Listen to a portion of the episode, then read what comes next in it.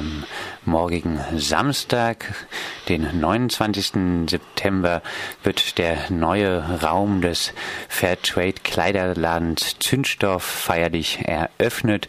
Der Zündstoff war bisher Teil des Greta-Geländes gegenüber von Radio Dreieckland. Ja, und dass er uns jetzt verlässt, ist Grund, uns mit Sascha, Mitbegründer des Zündstoffs, zu unterhalten. Sascha, vielleicht erstmal ein bisschen grundsätzlich. Ähm, wie funktioniert Fairtrade bei euch? Das heißt, erstmal vielleicht auch, wer verdient an den Zündstoffprodukten welchen Anteil? Also ganz grundsätzlich sagen wir, die Sachen sind fair produziert, weil alle Sachen unter gesicherten Sozialstandards hergestellt sind. Das heißt, entweder in Europa bzw. in der EU, wo dann die äh, Gesetzgebung jeweils dafür sorgt, dass die Leute einigermaßen okay bezahlt werden. Oder wenn die Sachen zum Beispiel aus Indien kommen, dann verlangen wir Zertifikate von den Produzenten, dass ja äh, allgemein anerkannte Arbeitsstandards, also zum Beispiel die von der ILO, das wäre jetzt so der niedrigste Standard, dass die dann eingehalten werden. Zu den Näheren eurer T-Shirts in Nicaragua, der habt ihr ja auch bei einer Rundreise persönliche Kontakte gesammelt oder die waren auch mal hier. Da ist ein sehr enger Kontakt. Das kann ja eigentlich unmöglich bei der ganzen Produktpalette, die ihr mittlerweile anbietet, der Fall sein. Aber ist es ein Wunsch, diese Kontakte auch äh, auszubauen auf äh, die weitere Produktpalette? Also das wäre natürlich schön, aber das ist natürlich ne, rein praktisch total schwierig, weil wir ungefähr 30 verschiedene Marken haben, die uns zuliefern. Die meisten davon haben tatsächlich nur eine Produktionsstätte, manche haben aber auch so vielleicht zwei, drei oder vier weitere Zulieferer. Und äh, da haben wir natürlich überhaupt keine Zeit und auch nicht das Geld, die Leute hier alle einzuladen. Das hängt auch immer ein bisschen davon ab. Also manche Marken, die wir im Programm haben, die lassen zum Beispiel in Brandenburg oder in Berlin produzieren.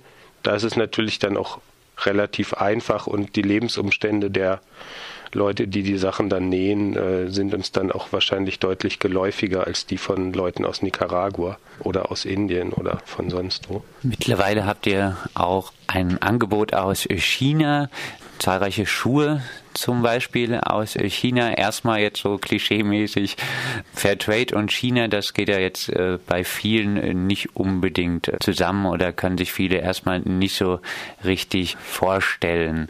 Ähm, ja, was hast du dem zu entgegnen?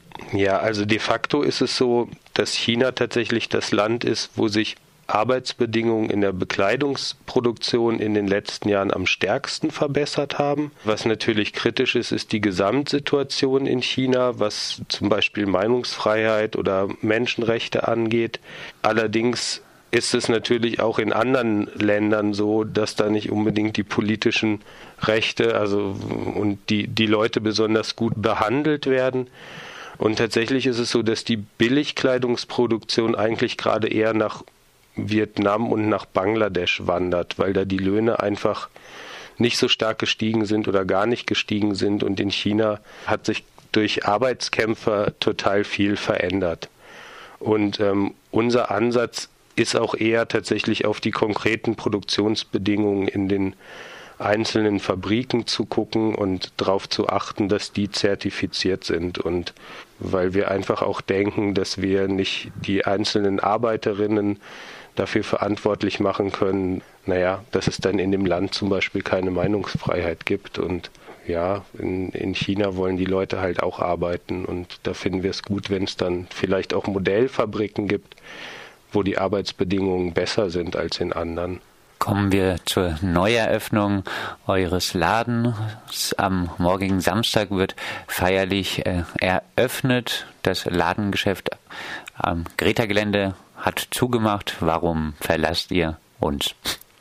Der, ja, das ist relativ einfach. Also der Laden hier auf dem Greta ist zu klein geworden. Wir verlassen euch nicht ganz, sondern unser Büro und der Internetversand bleiben hier auf dem Gelände. Und natürlich ist die Lage da in der Wilhelmstraße, Moltke Straße total attraktiv. Wir haben zum ersten Mal Schaufenster, was ich ziemlich geil finde. Und ja, genau. Aber also das Wichtigste war einfach, dass wir erstens mal das Büro vom Laden trennen mussten und dass wir einfach auch das Angebot so gewachsen ist, dass wir mehr Platz für die Klamotten brauchen. Wachstum und Fairtrade, wie geht das zusammen? Ja, ich glaube, es ist ganz gut, wenn, wenn der Fairtrade-Sektor wächst und naja, die, die anderen Sektoren vielleicht dann auch ein bisschen schrumpfen und unter Druck geraten und auch Firmen, die noch keine guten Arbeitsbedingungen haben, sich denken, oh, vielleicht verbessern wir mal unsere Arbeitsbedingungen, dann kaufen die Leute auch wieder bei uns, nicht beim Zündstoff. Und auch das zum Beispiel in China deutlich mehr Menschen bessere Arbeitsbedingungen äh, haben. Da muss ja dann irgendwie der Fat Trade Sektor vielleicht auch ein bisschen wachsen.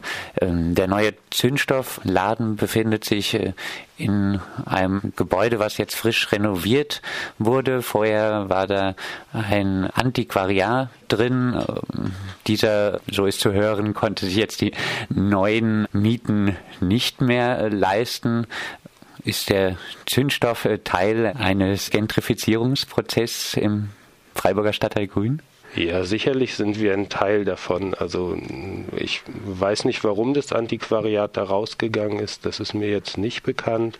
Aber naja, ich denke, jeder, der den Stadtteil sozusagen attraktiver macht, ist auch Teil von einem Gentrifizierungsprozess. Das ist natürlich auch was, wo man sich dann erstmal darüber bewusst wird, wenn man sich denkt, okay, unterschreiben wir da jetzt einen Mietvertrag und was heißt das überhaupt fürs Viertel?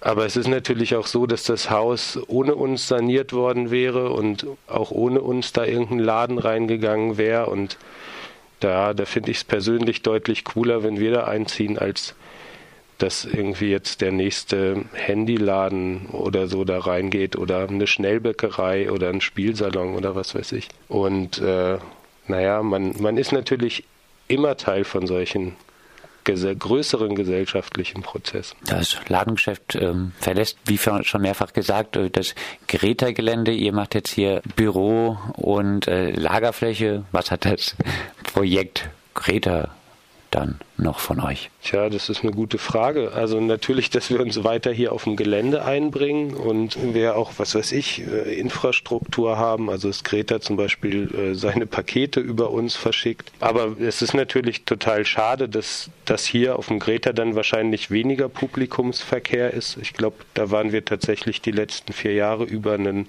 Gewinn fürs Gelände. Naja, mal gucken, wie es weitergeht. Also immerhin wandert jetzt, wandern vielleicht auch Plakate und Flyer vom Greta und äh, von den Projekten hier auf dem Gelände weiter in Richtung Innenstadt und eine Greta-Erweiterung in der Innenstadt.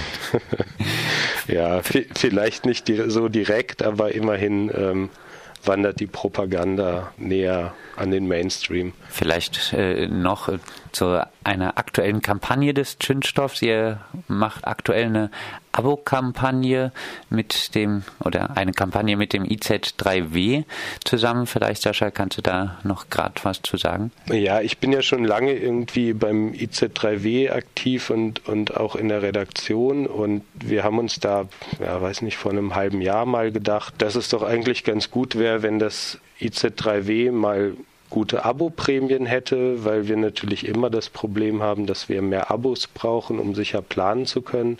Und dann sind wir auf die Idee gekommen, dass es ja ganz ganz attraktiv sein könnte, wenn die Leute dann einfach einen Zündstoffgutschein bekommen und es äh, wir halt jetzt beim Zündstoff einfach den Paketen immer eine Zeitschrift beilegen, also die aktuelle Ausgabe der IC3W, passenderweise zum Thema Recht auf Stadt. Und wenn die Leute, die dann ein Abo abschließen, einfach einen Zündstoffgutschein dafür bekommen. Ja, soweit äh, Sascha und mehr Infos zu euch gibt es auch im Internet unter www.zündstoff-closing.de.